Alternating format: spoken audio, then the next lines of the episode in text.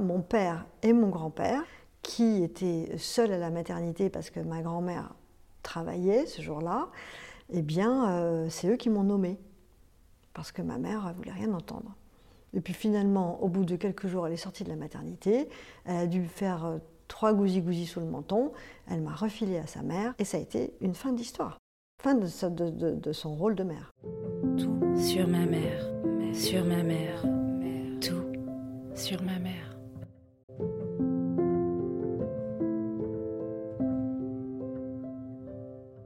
Dans l'épisode précédent, Anne nous a raconté Aude, sa maman, une femme à la beauté magnétique, une femme qui a toujours été libre, une femme qui, quand elle est devenue mère, à 16 ans, a choisi de continuer à être libre. Elle a donc laissé sa première, puis sa deuxième fille, au bon soin de ses parents. Mais quand Anne a eu 5 ans, sa grand-mère, garante de la stabilité familiale, a choisi de partir à son tour. À compter de ce moment-là, Anne et sa sœur sont ballottées d'un foyer à l'autre.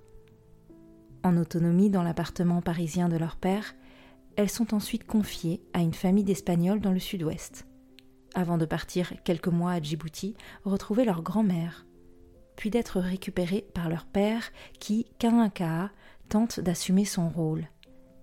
Il a d'ailleurs refait sa vie, s'est installé dans une maison sur les rives de la Dour et offre un semblant d'équilibre familial à ses deux filles, qui rentrent alors tout juste dans l'adolescence. De l'autre côté, Aude, la maman, poursuit sa trajectoire de femme insouciante. Ma mère, elle n'avait pas un appartement, elle était hébergée, à droite, à gauche un coup chez l'un, un coup chez l'autre. Elle bossait pas. Petit à petit, les demandes, les possibilités euh, ont arrêté de tomber, puis ma mère ne recherchait pas. Les choses se déroulaient euh, devant elle, ce qui fait qu'elle n'a pas eu de besoin, euh, d'envie, ni d'anticipation pour se dire bah, qu'est-ce qui va se passer quand là j'aurai rien. Pour elle, c'était normal, évident que ça allait tomber. sauf que c'est pas tombé. Il y a un moment, ça s'est arrêté. Qu'est-ce qui s'est passé après? Pense que la drogue l'a pas aidée non plus. Elle a fait partie de ceux qui, dans les années 60, euh, ont touché un peu à tout.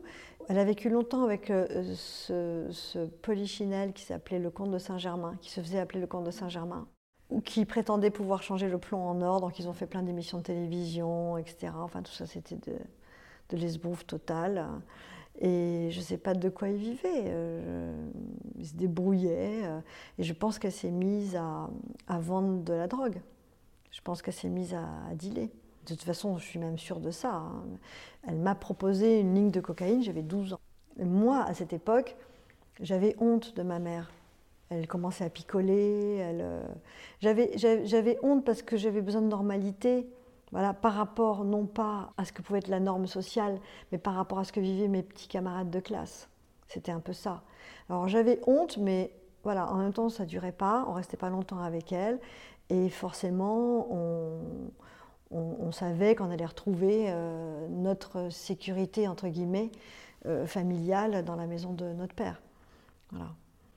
Et ma mère, elle avait un homme différent dans son lit chaque jour, elle faisait des fêtes pas possibles, elle se couchait jamais avant 6 heures du matin. Euh, et tout ça, ça correspondait pas du tout à ce qui nous, à ce qui nous faisait plaisir ou à ce qui nous attirait. Et à vos besoins. Et à nos besoins. Et moi, quand ma mère nous a proposé de vivre avec elle, j'avais 15 ans, et j'ai refusé alors que ma sœur a accepté. Et ça a été très difficile. Donc elle est partie avec ta mère Elle est partie avec ma mère. Elle a quand même fait ce geste vers vous pour vous récupérer Oui, mais elle n'en avait pas les épaules. Elle, euh, Mais ma mère nous aimait. Hein. Bon, elle était fantasque, romanesque, euh, elle anticipait sur rien, euh, elle volait dans les magasins pour, pour manger, elle dealait, mais, mais elle était gentille. Elle était même plus que gentille, elle était drôle, elle avait une foi dans la vie, elle avait confiance.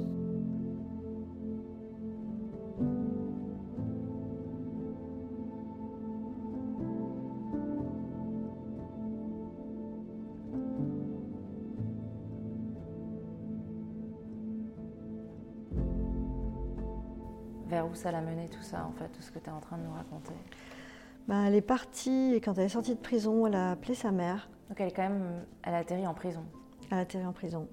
Fleury-Mérogis pendant six mois, juste après que ma sœur a été récupérée de force par mon père. Parce qu'il a. En fait, ce qui s'est passé, c'est qu'on est allé passer une semaine de vacances à Noël. Et moi, j'ai trouvé que ma sœur était en très mauvais état. Je trouvais qu'elle, d'abord, elle avait été déscolarisée. Ma sœur et ma mère euh, vivaient là où euh, des âmes bienveillantes euh, voulaient bien les accueillir. Ma mère n'avait pas d'appartement. Donc je pense qu'elles ont vécu des choses très très dures que ma sœur n'a jamais voulu me raconter. Et je pense qu'elle a assisté à des, choses terribles, comme des gens qui se shootent, et peut-être même pire, je ne sais pas. Même encore aujourd'hui, elle m'en a pas parlé. Mais toujours est-il que j'ai trouvé qu'elle avait mauvaise mine et que ma mère ne lui offrait pas euh, une sécurité euh, qui, permettait de la laisser là-bas.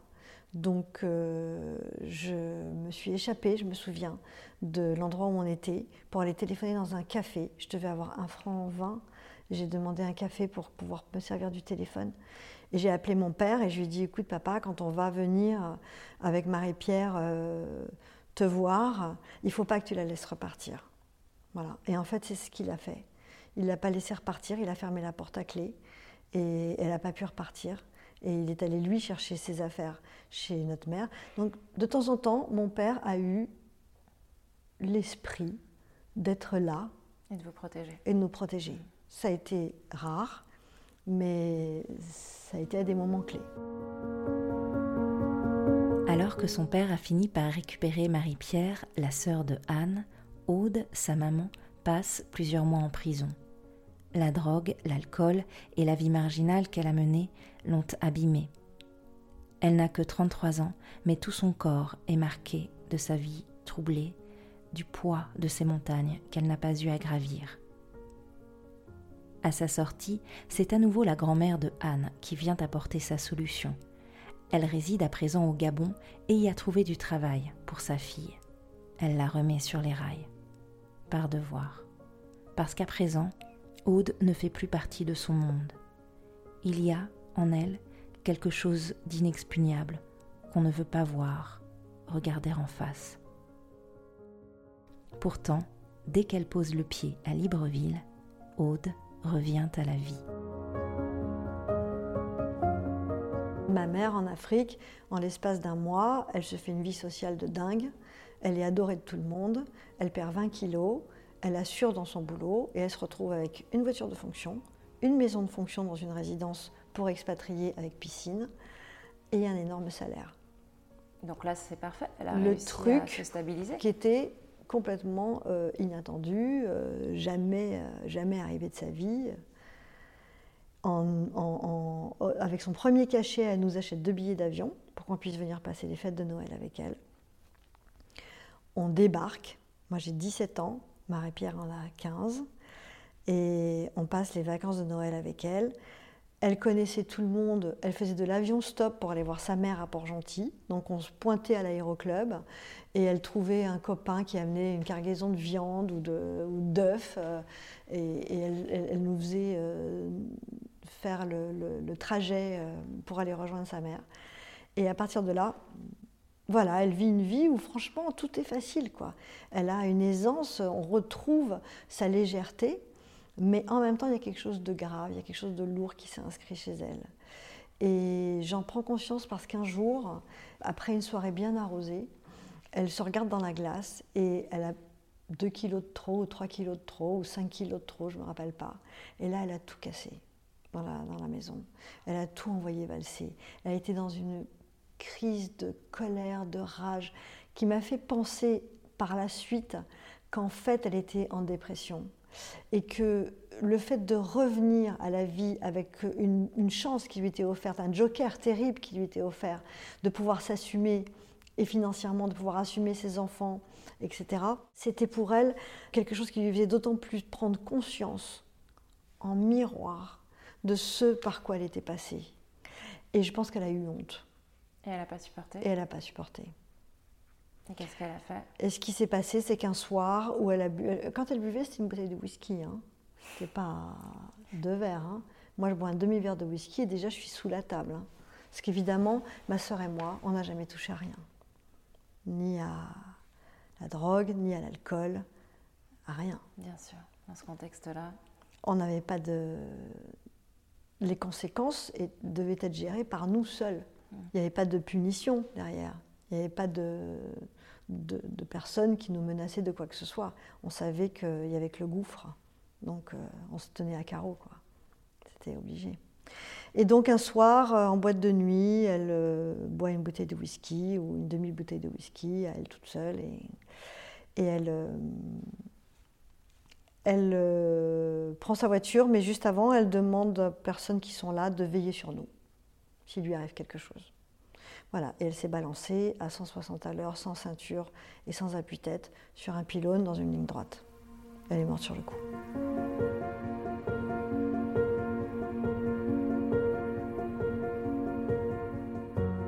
Ce matin, il est arrivé une chose bien étrange. Le monde s'est dédoublé. Je ne percevais plus les choses comme des choses réelles. Le monde s'est dédoublé.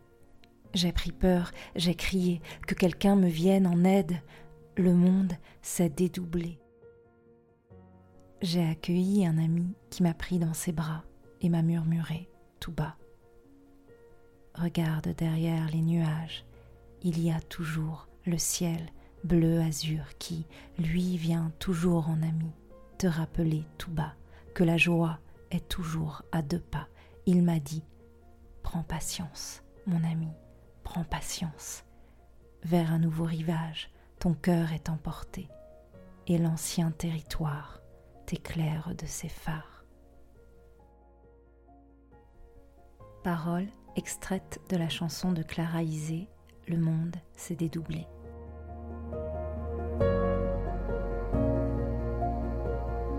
C'est un suicide qui se met en place, enfin en tous les cas, déjà la manière dont elle vivait, c'était déjà du suicide. Et à partir de là, euh, bon, ben, ça a été dramatique pour ma grand-mère et pour mon grand-père. Euh, mais. Euh, et vous? Pour nous, ça a été un choc vraiment terrible. En plus de ça, elle s'est suicidée le jour de l'anniversaire de notre père. Il faut savoir qu'il y a toujours eu entre mon père et ma mère un lien qui s'est jamais vraiment distendu.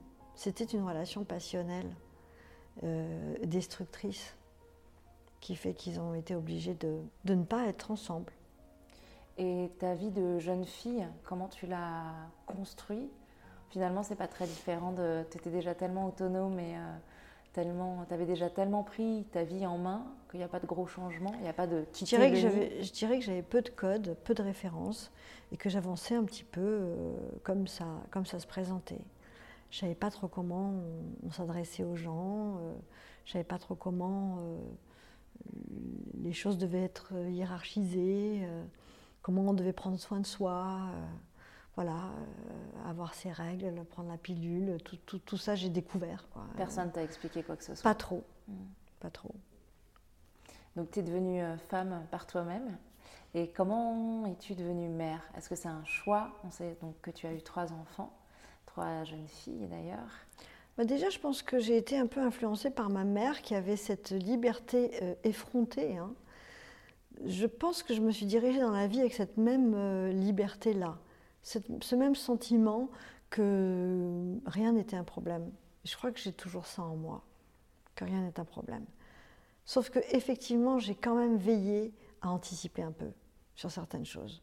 J'ai rencontré le père de mes enfants euh, ici, à Biarritz. Il était issu d'une famille bayonnaise. On est tombé amoureux. Et c'est lui qui m'a proposé pour la première fois, j'avais 25 ans, de fonder un foyer, de fonder une famille, d'être mon épaule. Et franchement, euh, j'ai trouvé ça séduisant. Que pour la première fois, il y avait vraiment quelqu'un qui allait être partie prenante de mon histoire, qui allait m'accompagner dans mon histoire et qui allait me permettre euh, de me construire sans que je sois seule.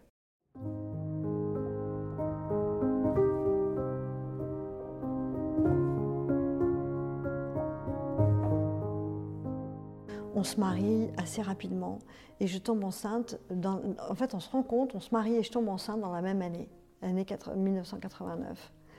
Et là, euh, ma première fille naît et franchement, très vite, je me rends compte que nos tâches vont pas être réparties de manière égale dans le foyer. Et tu en es frustrée à ce moment-là? Je prends les choses comme elles sont. Je suis heureuse d'être mère. Je suis heureuse de. J'aime immensément mes enfants. Mais assez rapidement, je trouve que le rôle de mère est insupportable. Je trouve ça pas valorisant. Je trouve qu'au fur et à mesure que les enfants grandissent, ça vous prend tout votre énergie, votre temps. Ça demande euh, tout un tas de choses qui sont sans intérêt. Les réunions parents-prof, c'est tellement pénible. J'ai pas envie de ça. Quoi. Là, je, je retrouve peut-être mon désir de liberté de ma mère. J'adore mes enfants. J'ai envie de les accompagner dans la vie. J'ai envie de, les guider si possible, mais j'ai envie aussi qu'elles construisent leur propre euh, être. Et est-ce que tu relis ça avec euh, l'enfance que tu as eue et le rapport à ta mère? Sans doute. Et euh, bien sûr, je veux aussi veiller à leur sécurité, je veux veiller à leur environnement, plus qu'on ne l'a fait pour moi, ça c'est clair, mais pas autant que certaines personnes que j'ai pu voir autour de moi. Oui, ce que la société fait aujourd'hui. Voilà, exactement. Et, malgré tout, tu t'occupes très bien d'elle et tu les fais grandir euh, pendant. Je ne euh, saurais pas dire si je m'occupe très bien d'elle. Tu es là. Toujours est-il que je, suis là.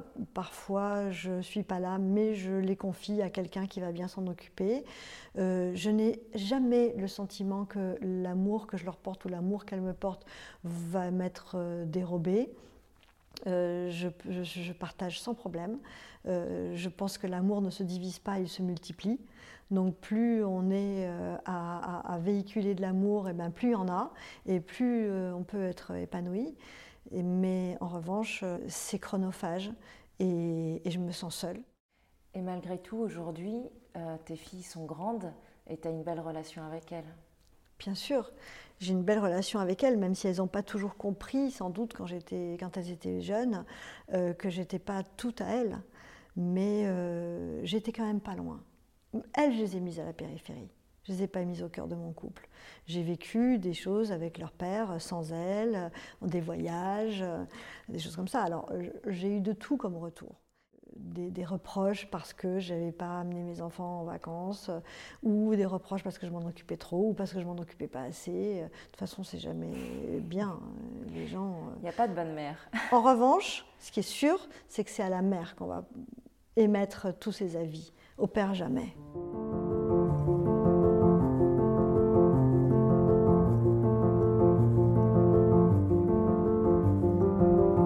Si aujourd'hui tu pouvais retrouver ta mère ou en tout cas lui, lui confier quelque chose que tu n'aurais jamais confié, qu'est-ce que tu lui dirais? J'ai plusieurs mères en une. J'ai celle qui est enfant, j'ai celle qui est adolescente et, mère alors qu'elle a à peine 16 ans, j'ai celle qui va partir vivre sa vie sans anticipation, et j'ai celle qui va dégringoler jusqu'à l'effondrement. Et hum, à chacune d'entre elles, j'aurais quelque chose peut-être de différent à dire. Euh, je pense qu'à l'enfant, euh, j'essaierai de, la laisser s'ennuyer, j'essaierai de la laisser euh, être frustrée pour qu'elle puisse construire par elle-même des choses qu'il faut aller chercher avec sa volonté propre et non pas euh, des acquis euh, de fortune parentale ou de beauté euh, surréaliste. Voilà, ça c'est déjà une première chose. Ensuite, jeune mère, je l'aurais laissé se débrouiller avec, avec ses enfants. Je l'aurais laissé essayer de trouver de quoi gagner sa vie.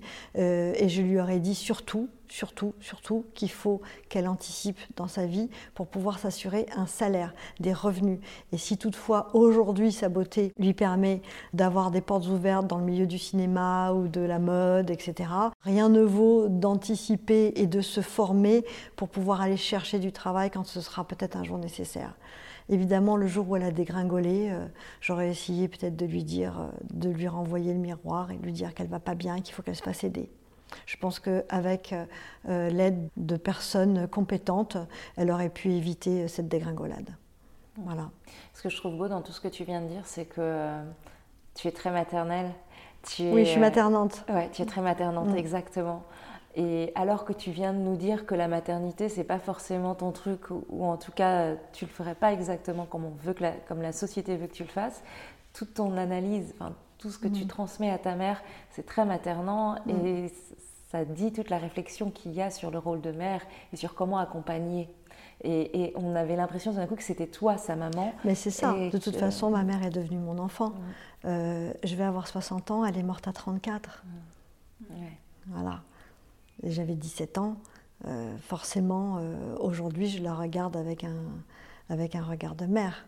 Je suis plus sa fille, euh, qui suis petite ou jeune. Je suis quelqu'un qui a vécu la vie qu'elle, elle n'a pas vécue.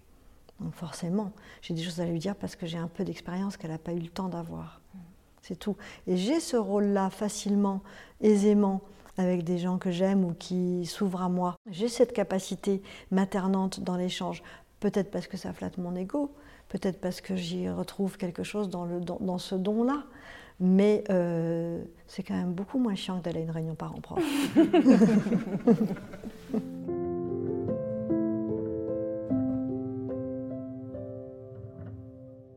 L'histoire un peu chaotique de la maman de Anne a amené celle-ci à s'interroger profondément sur les destins des femmes, sur les choix, le travail, l'indépendance sur le rôle de mère aussi. Dans son témoignage, Anne nous livre un dessin réfléchi et entier de l'amour parental, sans concession et réaliste. Ce qui ne l'intéressait pas dans la vie de mère, c'était les aspects logistiques et le total sacrifice qu'on exige des parents. Ce qu'elle a tenté de nouer, elle, c'était des relations d'être humain à être humain. Oui, Anne a voulu que ses enfants deviennent eux-mêmes, librement quitte à s'effacer, quitte à ne pas être celle qu'on voulait qu'elle soit. De ce que lui a transmis sa mère, elle a gardé le goût de la liberté, de l'indépendance, de la responsabilité de son propre destin, ce qui n'empêchait pas l'amour inconditionnel. À ses côtés, ses filles ont sans doute pu comprendre que tout comme Anne l'avait fait elle-même, c'était à elles de trouver leur propre voie, d'interroger le monde, et ceci leur aura indubitablement donné confiance en elles, en leur propre capacité. Et ça, au fond, c'est un très beau cadeau de la part d'une mère.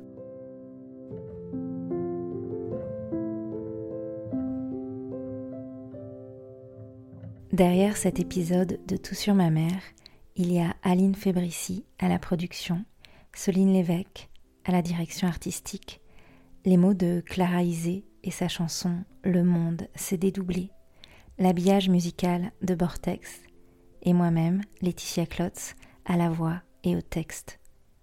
On se retrouve vite pour un prochain épisode, mais en attendant, suivez-nous et abonnez-vous sur vos plateformes d'écoute préférées, sur Instagram et Facebook, et laissez-nous vos commentaires sur cet épisode.